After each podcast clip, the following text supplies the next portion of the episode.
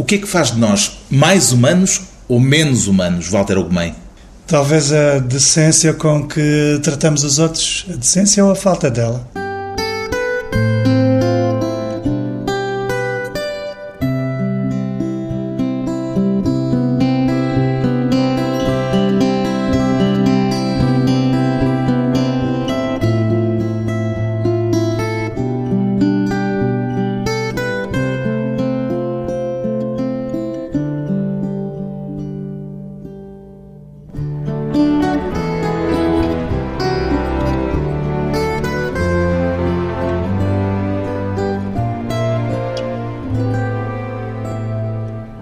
Walter Ugumem, 42 anos, escritor.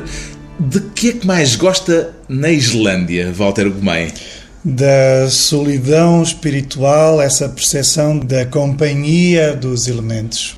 Uma solidão que quase não é solidão nenhuma. Portanto, não encontra parentesco com Portugal, ou talvez só, eventualmente, com algumas zonas mais remotas do Alentejo? Nada, não há parentesco. É um lugar outro onde efetivamente as pessoas que estão no mais recôndito acreditam na identidade viva dos elementos e por isso a Islândia pensa a Islândia pensa. Diz-se a certa altura no seu romance. Foi das primeiras percepções que eu tive, assim, os primeiros pensamentos impactantes. Foi isto, esta ilha. A Islândia está, física, imagina. A Islândia física, esta ilha está a magicar qualquer coisa. E qualquer coisa de tenebroso e ameaçador, qualquer coisa de benévolo e tranquilizador. Tudo ao mesmo tempo. É, é verdade que ela nos ilude com a quietude mas conspira. Um dia, provavelmente, vai revolver-se. O romance acaba por falar nisso, esse meu romance último. Um dia, provavelmente, vai revirar-se do avesso e distribuir as sentenças. Terá a ver com aquele episódio que houve aqui há uns anos em que, de repente, um vulcão islandês paralisou meia Europa? Sim, mas vulcões assim, na iminência de paralisarem mais até do que a Europa, eles têm lá muitos.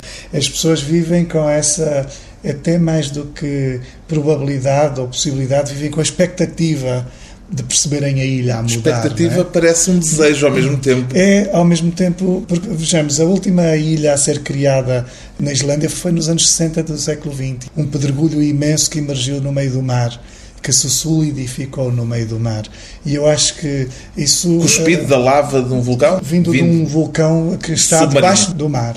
E eu acho que as pessoas esperam estas manifestações com alguma ansiedade, independentemente de terem de se precaver minimamente para não perecerem.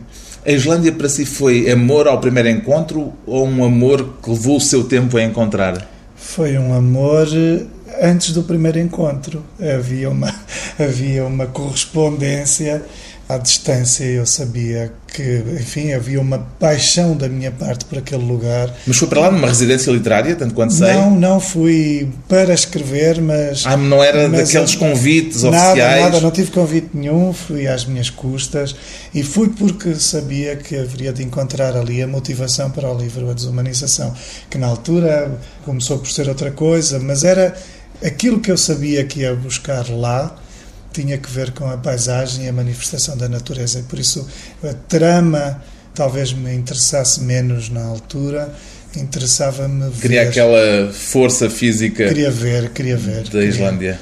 Pois bem, o novo romance de Walter Ugumem, justamente a desumanização, é uma história islandesa e como o próprio Walter Ugumem explica numa breve nota final, é uma declaração de amor esquisita. Apercebeu-se disso enquanto estava a escrever o livro ou só depois de o terminar, quando, Walter Ugumem? Quando terminei pensei, então e um islandês vai ler isto e vai achar que eu digo bem ou digo mal dos fiordes. Preciso deixar isto inequívoco. Não fica nada inequívoco. Não, é de facto uma forma esquisita de pensar naquele lugar, mas o lugar é esquisito. Porque Esse é aspecto esquisito foi deliberado ou involuntário? É-nos imposto, nós não sabemos ver a Islândia de outra forma. Sentimos-nos estranhos e sentimos que alguma coisa sinistra nos espia. Uhum. O livro, percebe-se também na nota final, parte de uma premissa com uma raiz autobiográfica no que diz respeito à trama, digamos assim. A protagonista é uma menina a quem morre a irmã e o Walter conta que há também na sua vida a memória de um irmão que não chegou a conhecer, que morreu antes do Walter nascer. Viveu essa ausência, no seu caso, na infância, como um trauma? Trouxe-me alguma tristeza e, e, e pôs essa logo, tristeza nesta personagem. Esta, eu acho que esta tristeza específica ficou guardada para este livro. É verdade que a morte do meu irmão me explicou que a morte era possível. A minha infância era uma infância facilmente perecível, porque eu tinha a consciência de que as crianças, por mais novas que fossem, já estavam eleitas para o terror da morte. Por isso cresci um bocado com essa convicção de que não sou indestrutível e de que tenho que aproveitar o que puder aproveitar. A angústia de ter 4, 5, 6 anos e ter de conversar com um bocado de terra, porque era muito aliciado, sobretudo pelas minhas tias que me diziam: fala com o teu irmão, o teu irmão não te pode responder, mas ele está seguramente a ouvir-te e ele vai gostar de saber o que fazes, aquilo que esperas, aquilo Diziam que isso, sugeriam-lhe que fizesse isso. Sugeriam-me isso e eu ficava, eu, enfim, era. E isso está nesta menina, nesta isto personagem. Está nesta criança, não é? E eu era profundamente tímido, eu sabia lá falar com as pessoas vivas, quanto mais com as pessoas mortas, não é? Uma pessoa que me diziam que eu tinha de amar, mas que de alguma forma não, não conseguia participar na minha vida senão pela ausência. E essa, esse impasse, não é? De nós, de algum modo, querermos comunicar e precisarmos de comunicar com a morte, é um pouco o que acontece com esta Aldora. Que papel é que a Islândia teve para si no avivar dessa sua memória pessoal? Quando a construção da personagem começou a efetivar-se, eu achei que a Islândia tem essa mescla de lugar de princípio e de lugar de fim. E então decidi que a minha narradora havia de ser uma menina, havia de ser uma criança quase, e por isso alguém que começa, mas ao mesmo tempo que lida com o absoluto do sentido da vida, e por isso com aquilo que lhe pode dar justiça, não é? Com aquilo que a pode justificar. Isso fez vir eh, à sua memória esse seu episódio de infância, ou pelo contrário já foi para lá com o episódio de infância não, não, isso, na cabeça isso é que me, para trabalhar nele? Isso é que me fez perceber que, de algum modo, a Aldora coincidia comigo, ou o seu sofrimento poderia ser coincidente com o meu. E essa estranheza de estarmos, enfim, de, de ao mesmo tempo sermos criança, termos a pretensão de imaginar a vida como uma coisa infinita, os pais como, como eternos. eternos e garantidos, e ao mesmo tempo alguma coisa me dizer que não, que não pode ser assim que aos cinco anos gastei cinco vidas do meu irmão. A certa altura, lê-se no seu romance A solidão não existe. É uma ficção das nossas cabeças. Isso foi uma descoberta também desse período em que tinha de falar com um pedaço de terra? Não sei se foi desse tempo, se é deste tempo. Há alguma coisa na, na qual eu estou a querer acreditar. Mas não tem ainda a certeza de que possa acreditar? Não, é, é verdade que um dos problemas da minha vida é sentir-me sozinho e vivo acompanhado, neste sentido em que estou sempre rodeado de gente, mas há qualquer coisa que me, que me afadista a alma, que me, que me traz um, um espaço de uma reclusão qualquer, uhum. quase uma incapacidade de chegar mais perto ou de vir mais cá fora. E os livros são são modos de vir à tona, não é? São modos de vir à tona, são assim umas, uma forma de espreitar. Em espaços inóspitos, desabitados, como imagino que será a Islândia, nunca lá fui, isso propicia provavelmente uma maior relação com as memórias de cada um, com aquele uhum. passado que carregamos, etc. E o seu livro está cheio de passado uhum. a emergir. Tem a ver também com essa necessidade de É uma espécie de limpeza, não é? Aquela vazio da Islândia. De diálogo. Sim, sim. O vazio da Islândia inspira-nos essa espécie de lavagem, não é? De necessidade de arrumar o que está acumulado. Não teve a tentação em momento nenhum de encontrar uma personagem secundária, um pequeno episódio que pudesse aproximar o seu livro de Portugal de alguma forma, porque não há nada. A mais pequena ponte. Não, nada, nada, nada. Houve uma vez que, pela dinâmica da escrita, me apareceu a palavra saudade e depois, imediatamente. Ela desapareceu, porque não está lá no livro. Não, não está. Tive, tive de a tirar imediatamente, porque uma criança islandesa nunca poderia fazer aquela formulação. Mas Ainda cheguei a pensar em referir alguma coisa, em trazer um, ou alguém conhecer um livro português, ou, ou em vez de falar do Bach e do Glenn Gould, ir buscar assim um, uma glória da nossa música erudita. Porque Amália... os islandeses, os islandeses são muito eruditos, os islandeses têm, têm muita escola de música, toda a gente toca um instrumento qualquer, mas depois achei que não, que ceder a essa tentação era perder a oportunidade de escrever um livro, deslocando-me tanto quanto me é possível, não é? O título do livro nasceu antes ou depois de o ter escrito? Foi depois. O livro chamou-se sempre A Criança Plantada. Mas depois, que é a tal criança morta, que é irmã a Sigridur, uh, da tal. Porque o livro começa com esse arranque. E que tem a ver também com a história que lhe contavam na infância. Quando era miúdo, exatamente que ao mesmo tempo o meu irmão também era para mim uma criança plantada. Plantada porque me diziam ou porque me parecia que se deitavam as pessoas à terra para que elas germinassem de novo. De Já gosta de forma. pêssegos? Agora, como pêssegos e adoro Eu pêssegos. pergunto-lhe isso porque refere na nota final é que durante muito tempo pensou que dessas crianças mortas nasciam os pessegueiros, e os pêssegos. Porque os pêssegos pele, têm, é? pele, têm pele e o toque do pêssego é muito especial. E eu achava, inclusive, que o pêssego podia ser um estádio imaturo da formação do corpo humano, que talvez o pêssego fosse só a cabeça, que mais tarde deitaria tronco, que deitaria membros. E eu achava que comer um pêssego podia ser, em última análise, comer o, o meu irmão. A, a tentativa do meu irmão voltar à vida e por isso não poderia fazê-lo mas... Hoje come pêssegos. Hoje come pêssegos. A desumanização, ou seja, uma preocupação com uma espécie de perigo ou de propensão para a bestialidade, uhum. já era o tema do seu primeiro romance, O Remorso de Baltasar Serapião. Uhum. Aceita acho, este paralelismo? Sim, eu acho que nós... Eu acredito nisto. O ser humano é um acontecimento no corpo de um bicho. Hum? O ser humano é algo que por acaso começou a acontecer num determinado animal. E eu distingo muito o animal do que é o homem. Mas As o animal pessoas, ainda cá está. O animal está cá. As pessoas acham que a natureza animal faz parte do homem. Eu acho que a natureza animal é algo que diz respeito a uma inevitabilidade. O humano só consegue acontecer usurpando, instrumentalizando um determinado animal. Por isso interessa-me, através dos livros, interessa-me criar pontos de redenção e tentar percepcionar a elasticidade da humanidade. Até que ponto é que nós nos podemos distanciar deste bicho que, de alguma forma, instrumentalizamos, subjugamos? No fundo, a investigação sobre os limites do que é ser humano. Ser gente. Depois de um curto intervalo, voltamos com Walter Ugumem e as ameaças implícitas na desumanização.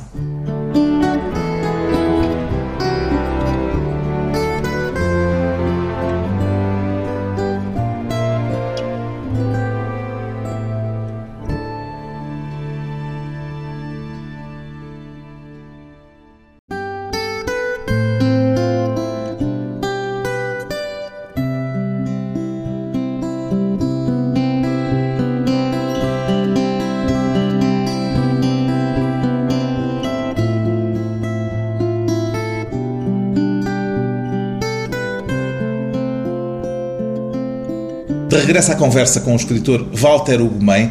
Como é que se sente, Walter Ugumem, agora na versão menos simpática de si? Sinto-me mal, obviamente. Estou a citá-lo, evidentemente. Sei, sei. Estou a citar uma crónica que escreveu há umas semanas no Jornal tudo. Público. E, efetivamente, a vida parece que está preparada para progredir num crescendo de alguma felicidade, não é? E depois somos apanhados por um certo boicote e nós próprios nos boicotamos. E... A crónica chamava-se Ser Terrível. Sente que é nisso que pode estar a tornar-se num ser terrível? Estou muito menos amoroso do que era gosto muito menos de mim agora do que gostava antes. Ai, não é uma questão de gostar menos dos outros, é de gostar menos de si. Porque sei que tenho de me robustecer tornando-me menos afável, menos agradável. Queixava-se nessa crónica de que foi obrigado a pôr de parte a simpatia porque os simpáticos, escrevia, são sempre vítimas dos oportunistas que, com duas falas mansas, congeminam em cima da boa vontade dos outros. Uhum. Sentiu-se abusado? Muitas vezes. Aquele Muitas desabafo vezes. nasceu de algum episódio concreto? Nasceu, eu tenho sido muito abordado para para todo o tipo de serviço. É um pouco eu queixava-me desta ideia de que as figuras, quando adquirem alguma notoriedade pública, alguma imagem que se publica, parece que de repente adquirem também uma obrigação de serem funcionários dos outros, como se tivéssemos de ir eh, limpar o chão à casa das pessoas, porque atrevemos-nos a entrar para a casa delas na televisão, ou na rádio, ou num, num jornal qualquer. E, e chega um ponto e eu tentei. Pedem-lhe. Pedem-me comparências em casamentos, em aniversários, pedem-me. Mas que, para ir lá só estar presente? Para estar, para cumprimentar a aniversariante que gosta muito de mim, ou para surpreender não sei quem, ou para ir lá ler um texto inédito. E chegou a fazer isso alguma vez? Cheguei a fazer umas três ou quatro vezes. E, aparecer e, e num aniversário de alguém que não conhecia? Aparecer assim num encontro em que as pessoas uh, adorariam que eu pudesse estar e posso dizer que inclusive uma das vezes fui encontrar com alguns jovens no Porto e gostei muito porque eram efetivamente um grupo de seis ou sete rapazes e raparigas que queriam discutir livros e que adoravam discutir livros e que tinham efetivamente lido alguma coisa minha e que ficaram encantadíssimos e estiveram duas, três horas a conversar comigo e eu construí muito a partir dali. Portanto, nem sempre foi inútil e ou foi é que penoso. Às vezes as pessoas chamam para isto ou para aquilo e eu as, as, outras vezes que fui fico encostado para um canto porque as pessoas acabam por achar que eu sou um imbecil, que levei aquilo a sério e eventualmente até acham que são as maiores porque mandaram vir o escritor como quem encomenda uma pizza e o escritor compareceu. Às vezes recebo pedidos que são quase pressões, parece que me estão a forçar a fazer alguma coisa. E solicitações para ler livros inéditos e para dar uma palavrinha para a edição. Tudo, tudo, prefaciar todos os livros e mais alguns. Eu escrever crónicas a dizer bem de alguma coisa que eu não conheço. Mas o seu lamento, tanto quanto percebi, teve a ver com a reação perante uma recusa que certas pessoas não querem entender, acabam por ter. Não entendem. Eu, por exemplo, disse a um senhor que naquele mês tinha apenas um dia para visitar a minha mãe e o senhor respondeu-me se não podia ver a minha mãe no mês seguinte. Quer dizer, que, que já Para quê? Perguntava-me se, se, eu não. E o, que, eu, o que é que faria nesse. Queria que eu fosse a uma escola falar com os alunos dele, assim, um convite feito muito em cima da hora. E eu disse: não, quer dizer, eu falo com os alunos, adoro ir às escolas, tive experiências brilhantes mas este mês eu só tenho um dia para voltar às Caxinas. Tenho um dia durante 30 dias para voltar e ver como é que a minha mãe está, como é que o meu cão está, como é que as coisas estão. Por isso, desculpa-me, mas não é o mês para eu ir E a pessoa reagiu mal. E a pessoa destratou-me de tudo, que eu que agora sou um importantão, que agora que fiquei famoso, já não aceito convites de ninguém. Ser obrigado a abdicar da simpatia, é disso que estamos a falar. É corresponde de algum modo a uma forma de desumanização, Walter Ugumem? Claro, Obviamente, eu sei que neste momento, para continuar a ser gente, tenho de diminuir as minhas sensibilidades humanas. Por isso Diria que é o um que se pode chamar o preço da fama? O preço de, enfim, de vir à memória das pessoas com alguma facilidade, não é? Das pessoas, subitamente, quando pensarem em quem é que lhes podia prestar um determinado serviço, facilmente se lembrarem de mim que é algo que eu agradeço e inclusive agradeço que me convidem para as coisas, mas também ia agradecer profundamente que aceitassem que eu posso ter motivos que me levam a recusar. Até pode ser só porque não lhe apetece. É um direito inalienável. Pode, mas se calhar confesso-lhe que se calhar não consigo recusar nada só porque não me apetece. Porque me sinto de mal com a minha consciência. Mas é um direito. E é um direito. Eu podia por simplesmente não querer ver ninguém num determinado dia. Mas quando, quando o motivo é só o querer eh, dar-me à preguiça, eh, já não consigo. Eventualmente não consigo dizer que não. Passar de poeta mais ou menos marginal, vamos pôr as coisas Sim. nestes termos, a romancista premiado e reconhecido, alterou de algum modo a sua relação com a literatura, Walter Gomem? Bem, desde logo a poesia tornou-se escassa e eu era muito avaro nos primeiros romances em relação às, às expressões mais poéticas, porque não as dava aos romances, guardava-as para os poemas. Este achava... romance está cheio de expressões poéticas, Exatamente. está cheio de poemas implícitos. Exatamente, e o que acontece agora é que eu finalmente ofereci, ou comecei a oferecer a poesia toda aos romances. Havia qualquer preconceito da minha parte que me fazia crer que a abundância das palavras num romance ia esconder as melhores expressões. E isso era uma tolice da minha parte, era mesmo falta de hábito, falta de relação com a prosa. Não é? A uhum. prosa não me era natural. A poesia parecia-me muito natural. E a relação consigo enquanto escritor, a forma como se vê a si próprio enquanto uhum. escritor, alterou-se?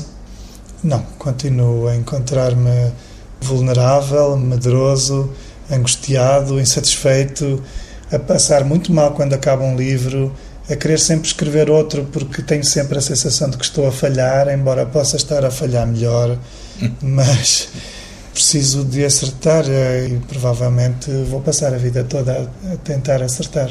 Faz planos literários a médio e a longo prazo ou limita-se a pensar no próximo livro? livro Não, tenho livro? Muitos, muitos livros na cabeça, tenho muitas ideias. Na cabeça só? Livros prometidos. Ou faz. às vezes tenho uns uh, apontamentos. Preparativos tenho uns apontamentos, uns cadernos. Eu tenho o vício de ter um caderno para apontamentos de um só livro, não misturo, porque senão depois não entendo nada do que aquilo quer dizer e não sei para que sentido aquilo pode apontar e tenho vários cadernos de várias hipóteses de livros.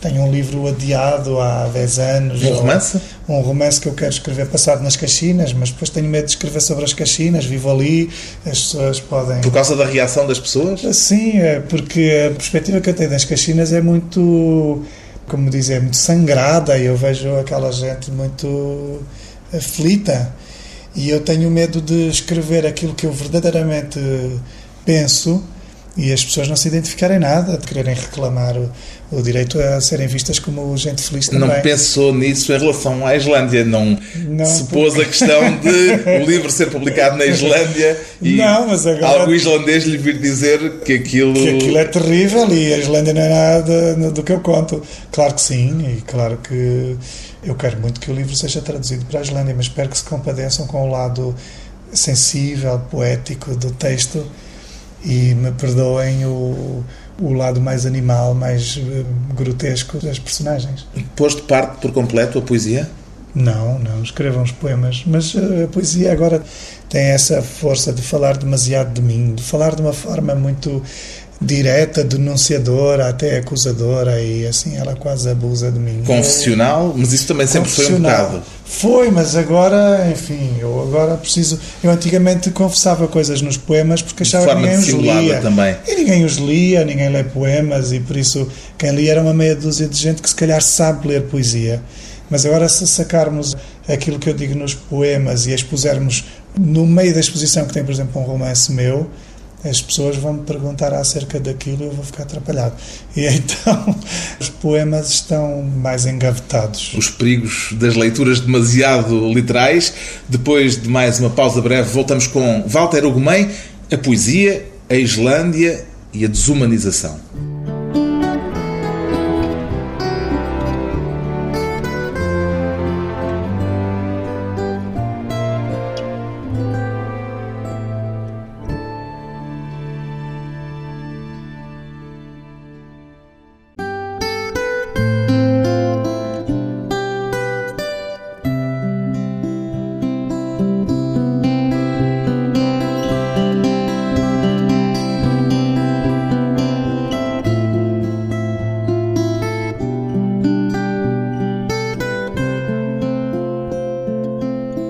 Convidado hoje para a conversa pessoal e transmissível, o escritor Walter Ugumem, autor do romance A Desumanização, uma história em que o passado funciona como uma assombração no presente. Alguma vez fez psicanálise, Walter Ugumem? Não, não. Nunca teve pelo menos a tentação. Acho atraente assim, essa ideia de descobrirmos o que ir revolver o que impossível, não é? O que fica no... coisas que estão escondidas no baú do é, passado. Mas eu tenho muito medo de, de, perceber o que é que pode estar nos meus fundamentos. Já as evidências me assustam, por isso. Tem medo que isso possa estragar eh, alguma coisa que tenha a ver com os fundamentos da criatividade, por exemplo? Não sei Há qualquer coisa no longínquo que me assusta. Não sei se tem que ver com o facto da morte do meu irmão ter feito parte não é, das ausências mais imediatas da minha infância, dos medos. Eu vivia numa casa tremenda, era tão grande, tão grande que tinha quartos fechados e tinha ruídos e às vezes abriam-se portas sozinhas e tínhamos uma senhoria demasiadamente religiosa e corcunda, tinha sido amiga de uma santa quando era criança, foi amiga de infância da Silvia Cardoso, que hoje está numa estátua no centro de Passos de Ferreira e que as pessoas veneram como santa, e por isso há tanta coisa no meu passado mais longínquo que aponta para um certo sinistro que eu, se puder eh, querer entender-me, gostava de me entender assim no imediato, nas imediações do que sou agora. Mas o que o seu livro conta é que pode haver no passado algo de sinistro é que, quando é descoberto, acaba por funcionar como uma espécie de libertação. Aliás, esse é o princípio da psicanálise, assim Exatamente. assim grosseiramente, não é? E no seu romance, o rapaz, Einar, tem justamente qualquer coisa de sinistro que não se lembra, mas que sabe que é uma assombração que o tolhe. É, é. Sim, mas eu acho que prefiro viver iludido com a ideia de ser eh, convencional, normal. Não, não quer fazer contas com o passado, não quer ajustar contas com o passado. Não, tenho muito medo, tenho muito medo. E detesto a sensação de estar a ser auscultado psicologicamente por alguém. E tenho uma amiga psiquiatra que me observa e um dia ela disse das duas uma, ou estás profundamente enterrado numa demência ou és a, a, pessoa mais saudável que eu conheço. Porque eu tento, enfim, simplificar as minhas coisas estranhas. Há essa história do rapaz e há a história da rapariga, Aula, que não pode ajustar contas com o passado da mesma maneira porque não tem a quem atribuir culpas pela morte da irmã. E provavelmente tudo se joga aqui na capacidade ou não de atribuir culpas. culpas. E de, no fundo, reclamar perante quem, não é? Porque, em relação à morte da irmã, ela não, não tem com quem reclamar. Ela não tem com quem reclamar, é verdade. E por isso essa auscultação contínua do espaço da natureza, da natureza como uma entidade, da natureza transfigurada, a transfigurar a imagem de Deus, ou a figura de Deus, Deus como um símbolo, já não exatamente da transcendência, mas do próprio corpo da Islândia. É? A boca de Deus, a que é o Deus, espaço sinistro. Onde, onde, onde as coisas caem tudo. para o eterno esquecimento, porque nada do que para ali cai pode voltar. E por isso é, no fundo, essa hipótese de dar à natureza a decisão final, a decisão de eliminar ou não eliminar. E está tranquilo com essa omnipotência da natureza? Não, não. Acho a natureza sinistra, ameaçadora, aterradora e belíssima, mas ao mesmo tempo gostava que tivéssemos direito a prescrutar melhor os seus propósitos, os seus intentos. Gostava que fôssemos nós também tão naturais que a natureza nos dissesse, afinal, o que é que anda a planear. Ao longo de todo o romance, a poesia aparece como uma forma de, se li bem, uma forma de redenção ou de possível salvação ou de aproximação à salvação, uhum. uma salvação pelo menos parcial. Ainda é assim que a encara também? A utopia da poesia, ou em última análise da literatura, da escrita, está sempre presente essa hipótese de saber se a evocação através da palavra se presentifica alguma coisa e se essa presentificação, nem que seja apenas da ideia, não é? Se a evocação da ideia nos há de bastar para algo, nos há de, algum modo redimir, salvar. E eu tenho andado a problematizar isso nos livros, às vezes aparecem imagens. Aqui aparece muito, isso está muito presente. E este este pensa muito acerca do para que serve a poesia. A certa altura diz a narradora, a tal rapariga, o meu pai escreve poemas para descobrir aquilo que não sabe. Uhum. É também é, isso que é, faz? É, eu acho que todos os escritores fazem isso, mesmo que não o tenham entendido ainda. Eu acho que os livros aparecem todos por causa do desconhecido. Todos. Eu acho que ninguém, até os livros mais Mesmo os mais lúdicos. Lúdicos ou relatores, no sentido de simples relato de uma evidência, até esses livros eles surgem porque nós estamos perante alguma coisa sobre a qual queremos saber mais e por isso estamos sempre a lidar com aquilo que está no limite do conhecimento e por isso vamos revelar alguma coisa. O que é que aquilo que escreve já lhe ensinou a seu respeito, Walter Tanta coisa, tanta coisa, tanta coisa. Tenho mais paciência do que pensava, que envelheço muito mais depressa do que estava à espera, que hum, efetivamente consigo gostar mais das pessoas de quem gosto. E descobre isso no ato da escrita, sim, sim. na própria eu, eu, escrita. Há coisas, enfim, que o domínio público não pode saber, mas há coisas que as personagens estão a dizer para mim. Que no jogo do livro eu sinto que era alguma coisa que nunca ninguém me diria e que eu talvez nunca conseguisse formular mas que subitamente a Aldora, por exemplo, consegue dizer e resolver na minha vida. E há coisas que estão a dizer também para outras pessoas, faz esses jogos e, e esses piscar de olhos. Há coisas para alguns amigos. Alguns amigos que de repente plantam em mim alguma dúvida ou me provocam, me instigam a pensar em alguma coisa e subitamente a resposta a essa provocação acaba por aparecer num livro. Às vezes um poema acende-se como um candeeiro dentro da cabeça. É tão bonito. Isto é um verso é? roubado a um poema que provavelmente não há de escrever. É, mas é tão bonito, isso devia de estar num poema. Mas é mesmo, mesmo bonito.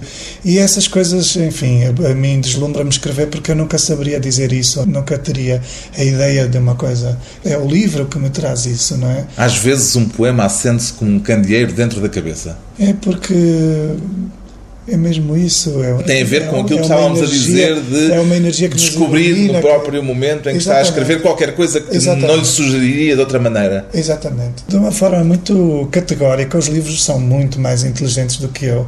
Um livro meu é incomensuravelmente melhor pensamento do que eu sou capaz de produzir e por isso é um exercício tão viciante e tão gratificante exatamente por isso, porque passando por mim ou de alguma forma emanando da minha vida, o livro autonomiza-se, mas mais do que autonomizar-se, ele transcende em muito o simples cidadão que eu sou.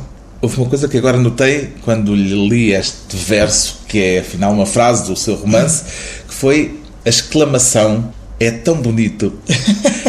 que é uma coisa que. Anda à cata de coisas bonitas. Certo, mas normalmente há uma reserva, um pudor. Uhum. Falso pudor, Mas não estou a dizer ser. que é bom, não estou a dizer que é bom, ou que é boa literatura, ou que sou bom escritor. Não, estou bonito. só a dizer que me fascinam as coisas. Sim, e... mas não, mas isto é um elogio em certo sentido, ou seja, é essa capacidade de se surpreender consigo próprio. Completamente, de me surpreender de tal maneira que E de quando... o expor também.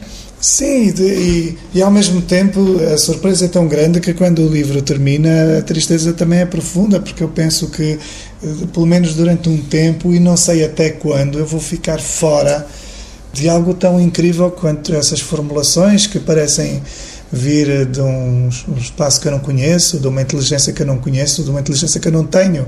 A verdade é esta: os livros aparecem de uma inteligência que eu não tenho, dizer, são-me tão superiores que é óbvio que eu tenho de lhes prestar vassalagem e tenho de lhes ficar grato e deslumbra-me. O que é que nos faz correr o perigo da desumanização de uma forma mais intensa, Walter Agumei?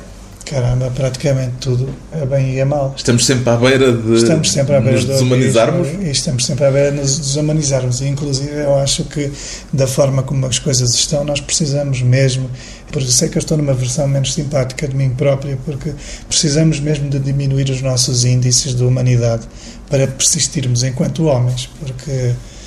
Uma espécie de carapaça para... Sim, porque ferramos-nos uns aos outros e e porque gostamos de nós com limites, temos muitos limites para o quanto gostamos de nós, para o quanto gostamos dos outros e por isso estamos sempre ao pé de sermos terríveis. A verdade é essa. Qual é a sua particularidade mais humana?